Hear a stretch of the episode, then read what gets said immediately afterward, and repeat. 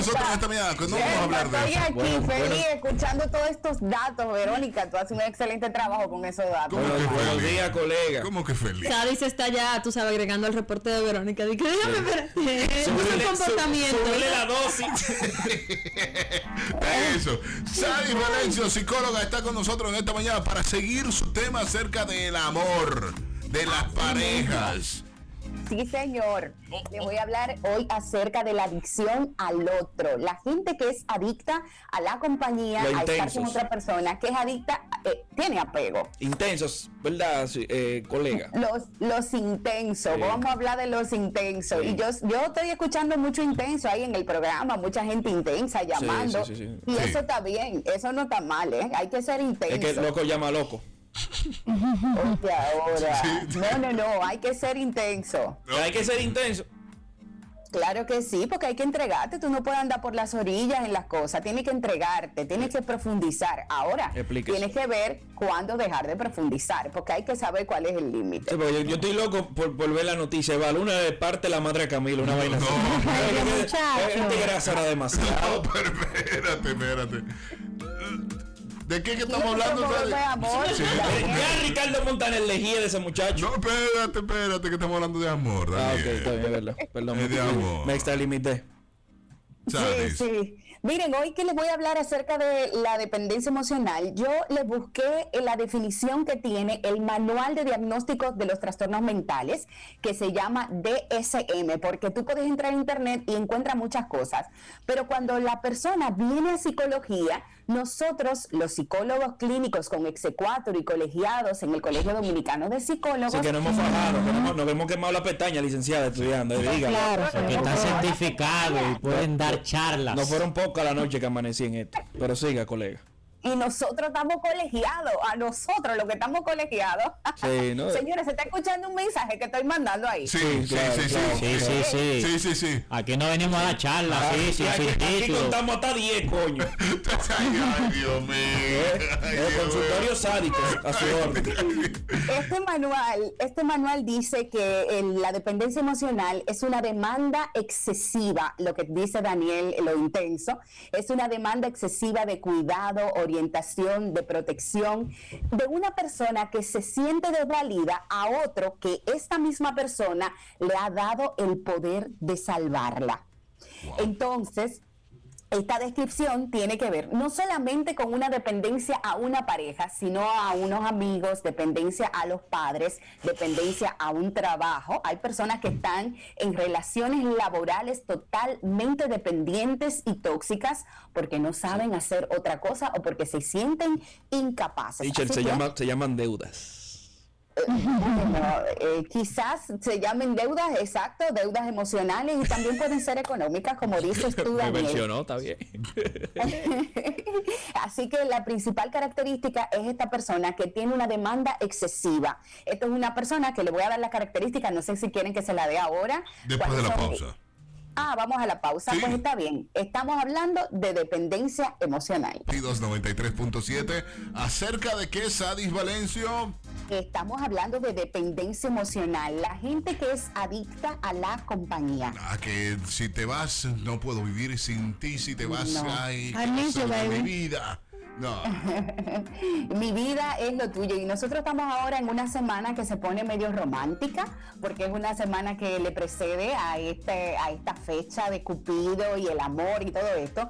Y hay mucha gente que puede eh, ahora mismo evaluarse. Y si alguien quiere hacer una llamada para ayudarle con su caso te voy a dar la oportunidad y el privilegio ahora. Verónica, no cae de cabina.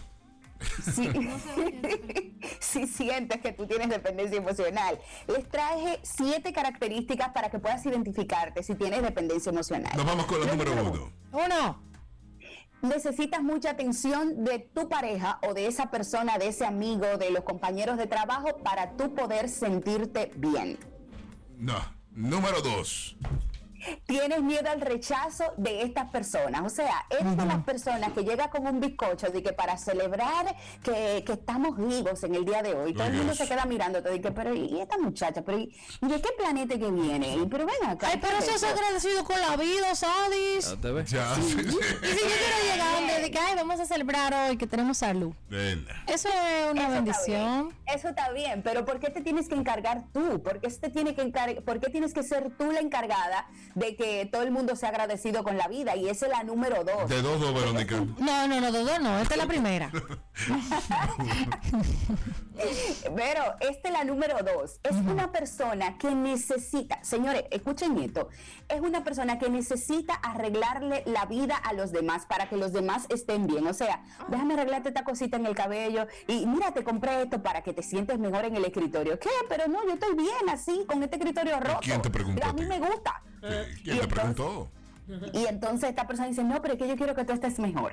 Vamos con la número tres. Tres. Número, número tres es una persona que exige constantes muestras de cariño. Entonces, ay, pero que yo te quiero, ¿por qué tú no me muestras cariño a mí? Eso en el trabajo, en las relaciones de amistad y también en las relaciones de pareja. Alvin no me quiere. Número cuatro.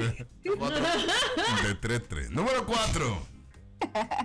No sé qué hacer cuando no estás cerca de estas personas. Que si tienes que celebrar un cumpleaños, tú dices, no, pero es que si mi compañero de trabajo no pueden venir, yo no lo puedo hacer. Si mi pareja no puede venir porque no tienes forma de celebrar contigo, ¿eh? disfrutar contigo de tu presencia, no importando quiénes son las personas que están alrededor de ti.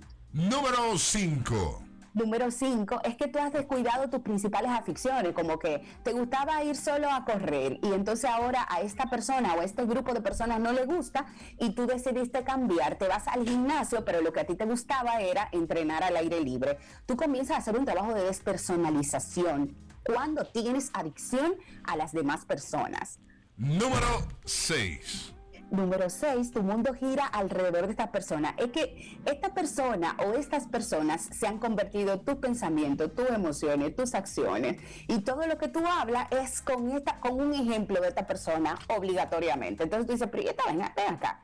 Y siempre hay que hablar de esa persona, no puede ser. Y número siete. Eres una persona celosa con las relaciones de pareja. Debido a que tú das demasiado en las relaciones hasta el desgaste, estás esperando que otro te responda de ese mismo modo. Y como la otra persona no es dependiente, no es una persona apegada patológicamente, entonces no te va a responder así y tú no te vas a sentir Pero, en una relación eh, de pareja. ¿Y cómo yo le ver. explico eso a la otra persona? Porque ahí que tal, le dicen odioso a uno, pero no es que uno es odioso, que no, ajá, ajá. Ajá. Está buena. Sí. Sí, pero hay gente que se pasa también, porque no te demuestran nada. No te demuestran nada. Va a llorar. No, pues yo ahora mismo estoy soltero, o sea que no tengo. Sí, pues, sentí dolor en tu palabra. Sí, sí, yo Ay, también. lloré, Sí, lloré. sí, yo sentí No, déjense de. Venga, en el, en el, en el codo. No, cuidado con Nelson. Diga. Eso de lo que tú estás hablando son los alexitímicos que vamos a hablar la semana que viene. Oye, ¿de qué? eh, ¿De- primer. Ah. Alexitímico. Yo te lo explico si ustedes no entendieron lo que No, significa. no, no, no, no Ok. lo explique, gracias. De la gente que no sabe decir que, que- que ama al otro. Pero la pregunta de Daniel es muy válida. ¿Cómo le enseño a esta persona, a estas personas que son dependientes emocionales, la única manera de ayudarles Dándole es patada. confrontándoles? Sí, Confrontándoles. eso es.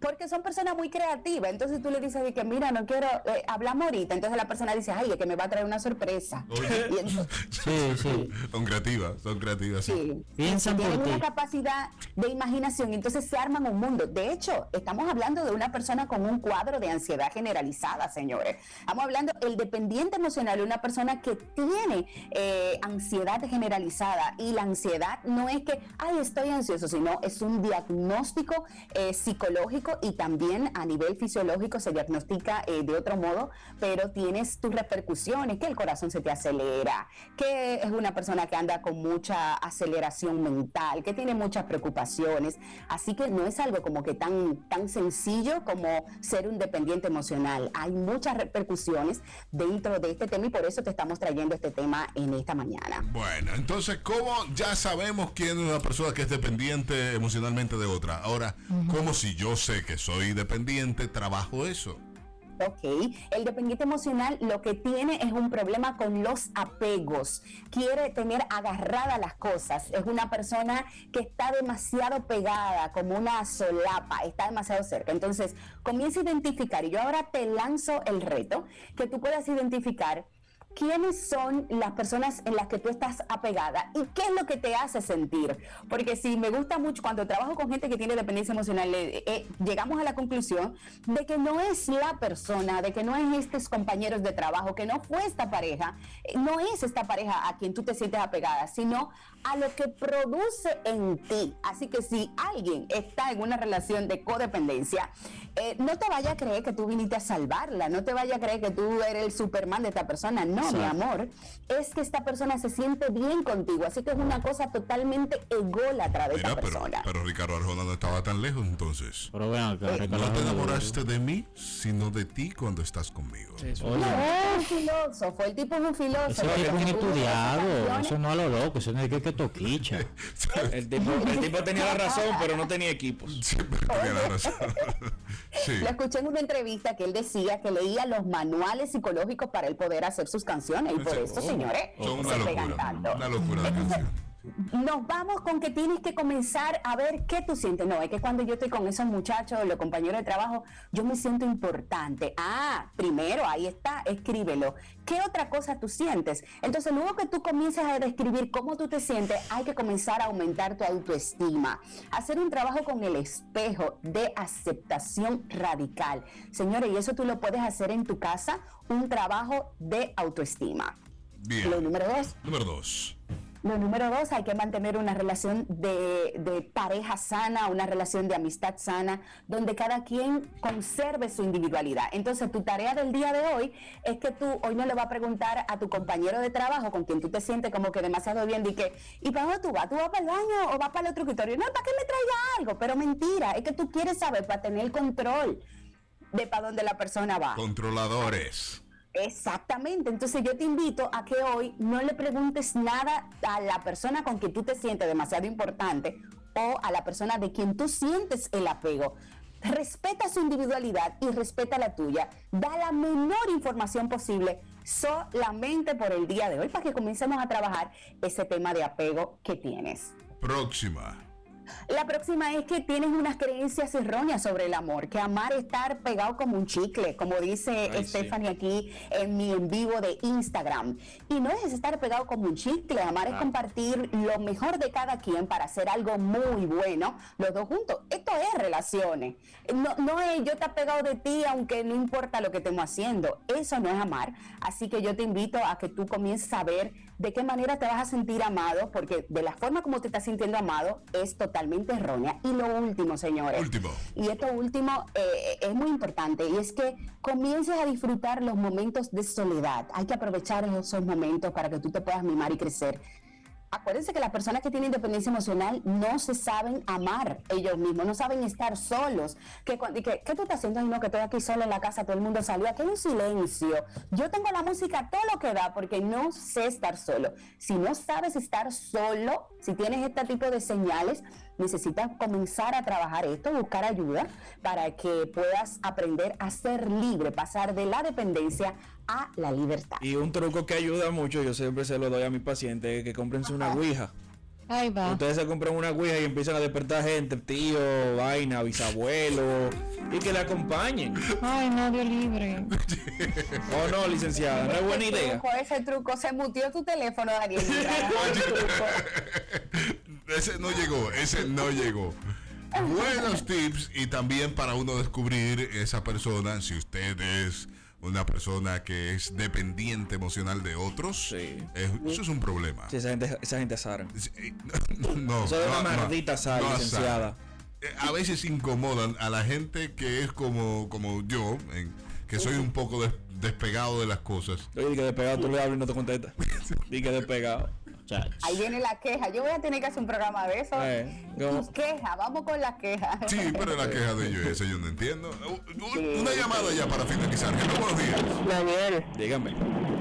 Después te doy los datos para que puedas jugar bien con la Ouija. Ah, bueno, pero esta muchacha está loca. No, no, no, y para eso tú llamas. Ay, no, pero Verónica se pone mala. No. Ay, sí. Lo único que tiene que decir aquí quién es Nelson. No puede ser. Siga en las redes sociales a Sadis Valencio.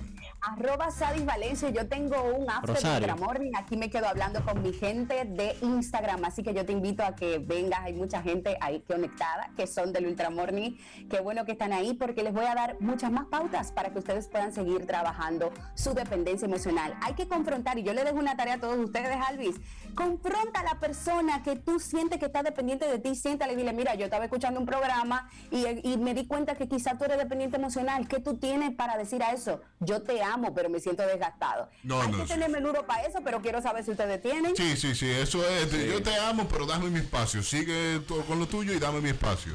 Exacto, Ah, eso, soy- esa ay, es la tarea. Ah. Yo sí se lo digo. De, de lo más normal. Yo sé que tú Sí, también. sí, yo- Yo yo- también. yo- Yo bloqueo por un día. Pero tú se lo dirías a una gente. No, no creo.